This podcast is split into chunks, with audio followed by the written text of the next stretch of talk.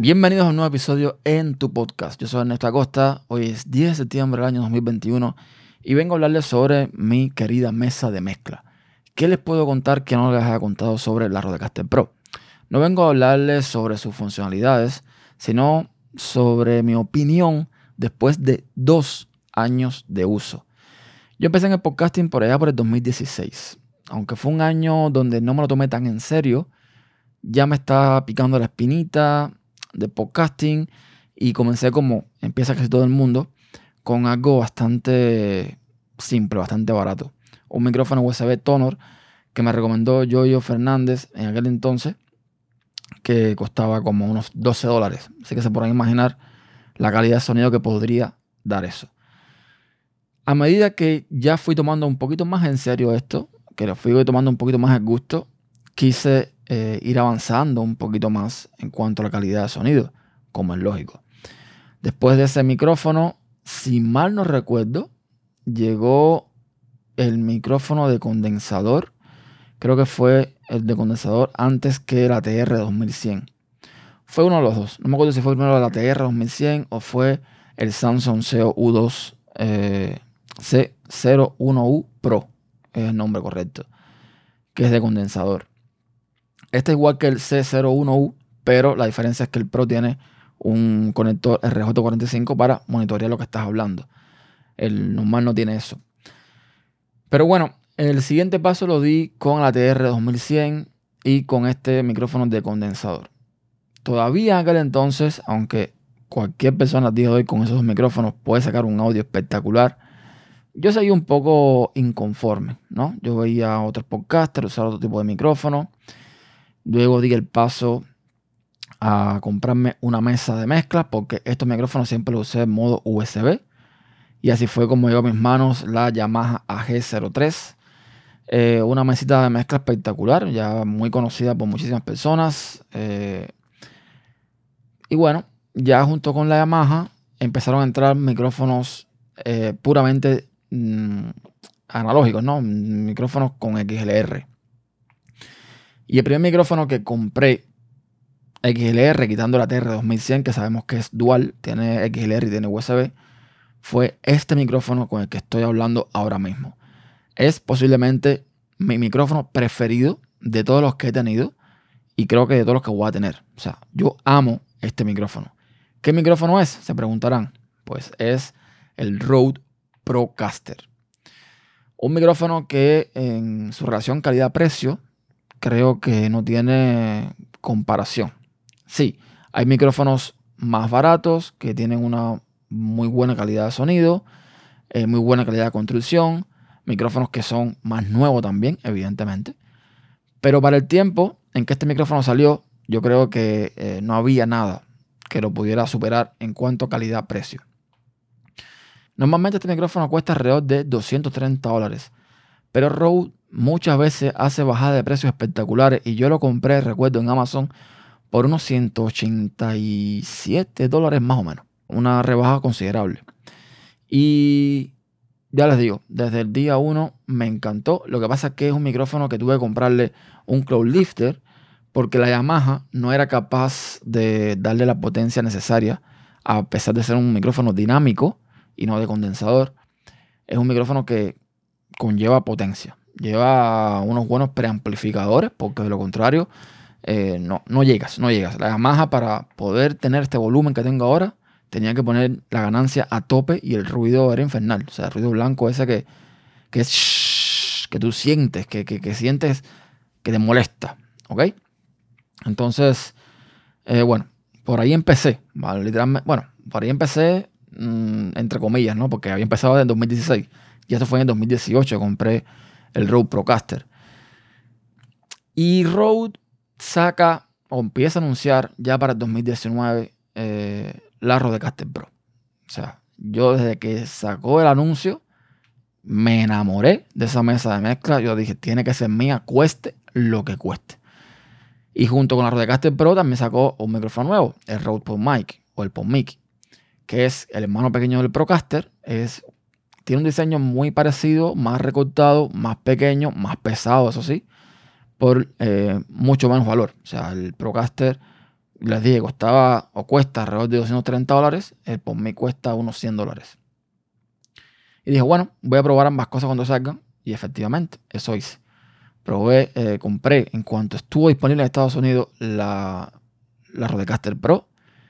Compré por Mic, un micrófono excelente también para el precio, pero un micrófono que le sacas todo el provecho, le sacas todas sus virtudes con una Rodecaster o al menos con una mesa que tenga la posibilidad de amplificar, de con uno mismo manualmente regular los graves, los medios, los altos, porque eh, un micrófono que de por sí, de forma natural, eh, resalta mucho el ceseo, o sea, las S suenan mucho, eh, tiene muy poco grave, en mi opinión. Entonces hay que regularlo un poquito para que te dé más o menos un sonido como este que da el Procaster. Con la Rodecaster se puede hacer perfectamente. O sea, activas un par de cosas y se escucha tal y como se escucha el Procaster. Pero con otras mesas quizás lo tiene un poquito más complicado. Con una interfaz de audio lo tiene un poquito más complicado. Hablando de interfaz de audio, después de la Yamaha y después también de la Rodecaster, llegó la Audien Evo 4 que tengo por ahí guardada. Una interfaz de audio espectacular con su relación calidad-precio. La recomiendo y la recomendaré siempre una muy buena interfaz de audio. Y son básicamente las que he tenido. La Yamaha, la Evo 4 y la Rodecaster Pro. Tuve otras que compré, pero las devolví porque por algún motivo no me, no me convencían. Por una forma, por, una cuestión eh, o por otra. ¿Ok? Entonces, al final mi resultado es que dos años después sigo con la Rodecaster Pro y con este micrófono. Después de este micrófono, del PodMic llegó el Shure SM7B. Un icono, un micrófono súper utilizado en streaming, en podcast. Un, en fin, ¿qué, se puede decir de ese micrófono? Eh, yo diría que no hay podcaster que no quiera tener un, un Shure SM7B. La realidad es que aunque tiene muy buen sonido y me encanta el Shure SM7B, sigo prefiriendo este. Sigo prefiriendo el Procaster. Aunque ya les digo, el Shure tiene opciones para cambiar un poco el matiz de la voz, cambiar los graves, etcétera, etcétera. Yo me sigo quedando con este. En cuestión de calidad-precio, ¿ok? Porque el SM7B cuesta casi 400 dólares. O sea, cuesta el doble de lo que cuesta este micrófono. Entonces, ya les digo, si tengo que comparar, si tengo que quedarme con uno, si me dicen, mira, tienes que quedarte con uno, yo escogería este, sin duda, el Rode Procaster. Y ya, básicamente ahí he parado mi, producción de micrófono, mi, compras de micrófono y de mesas. Ahí me he quedado porque la Rodecaster Pro me ha dado todo lo que me ha hecho falta. Es decir, puedo incluso afirmar que no le he sacado todo el provecho que le podría haber sacado. Para el que no sepa, Rodecaster Pro es un estudio de podcasting. Básicamente, no te hace falta más nada. No no te hace falta ni siquiera ordenador.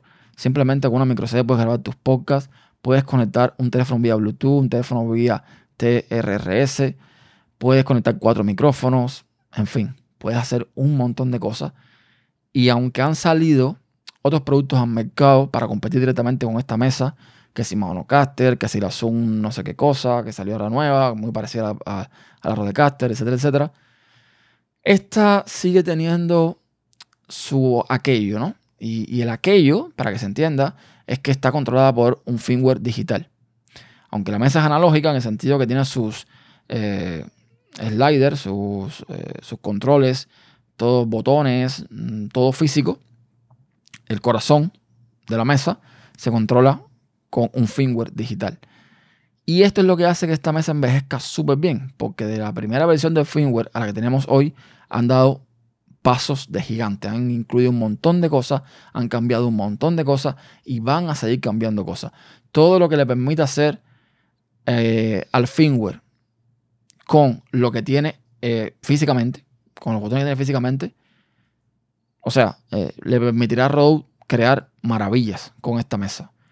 Tiene dos años y con cada versión del, del firmware se siente como nueva. O sea, son cosas constantemente que mejoran, mejoran, mejoran y mejoran y es para mí el punto fuerte de esta, de esta mesa de mezcla.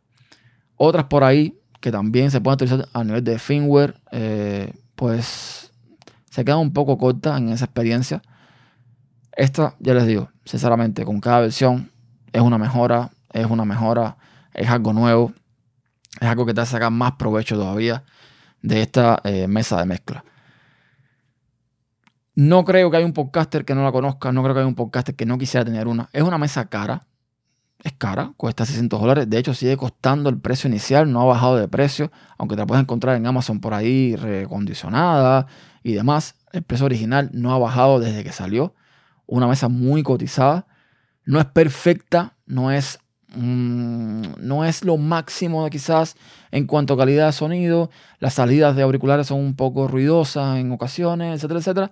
Pero si hacemos un, análisis general, se acerca bastante a la perfección.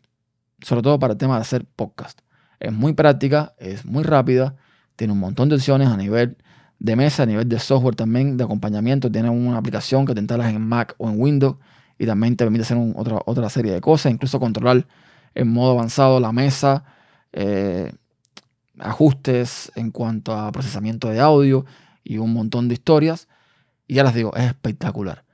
Dos años después puedo decir que ya que se me rompa porque he perdido la garantía y no la pueda reparar o lo que sea, me la compro de nuevo. O sea, es un producto que aunque cueste mil dólares, yo me lo compraría de nuevo. Lo recomiendo al 100%. Si tienes la posibilidad de comprarla, no todo el mundo puede, pero si tienes la posibilidad de comprarla, cómpratela. Si eres podcaster, cómpratela. Porque te va a facilitar muchísimo la vida. Y esto es básicamente lo que quería decir. Dos años después, con este micrófono, dos años después con esta mesa de, mezcla, lo sigo amando, ambos productos, como el primer día. Gracias, Rode. Lo único que te, pediría es que hicieras una versión más reducida de Rodecaster Pro. En vez de con cuatro entradas, con dos. Que sea más compacta y, por supuesto, un poquito más barata. Porque creo que sería un exitazo completo. Así que nada, eso te voy a ir a comentarles por el día de hoy. Y hasta la próxima. Y eso es todo. Pueden dejar su comentario en tupodcast.com barra tu podcast y todos los métodos de contacto los tienen en tupodcast.com barra contacto. Hasta la próxima.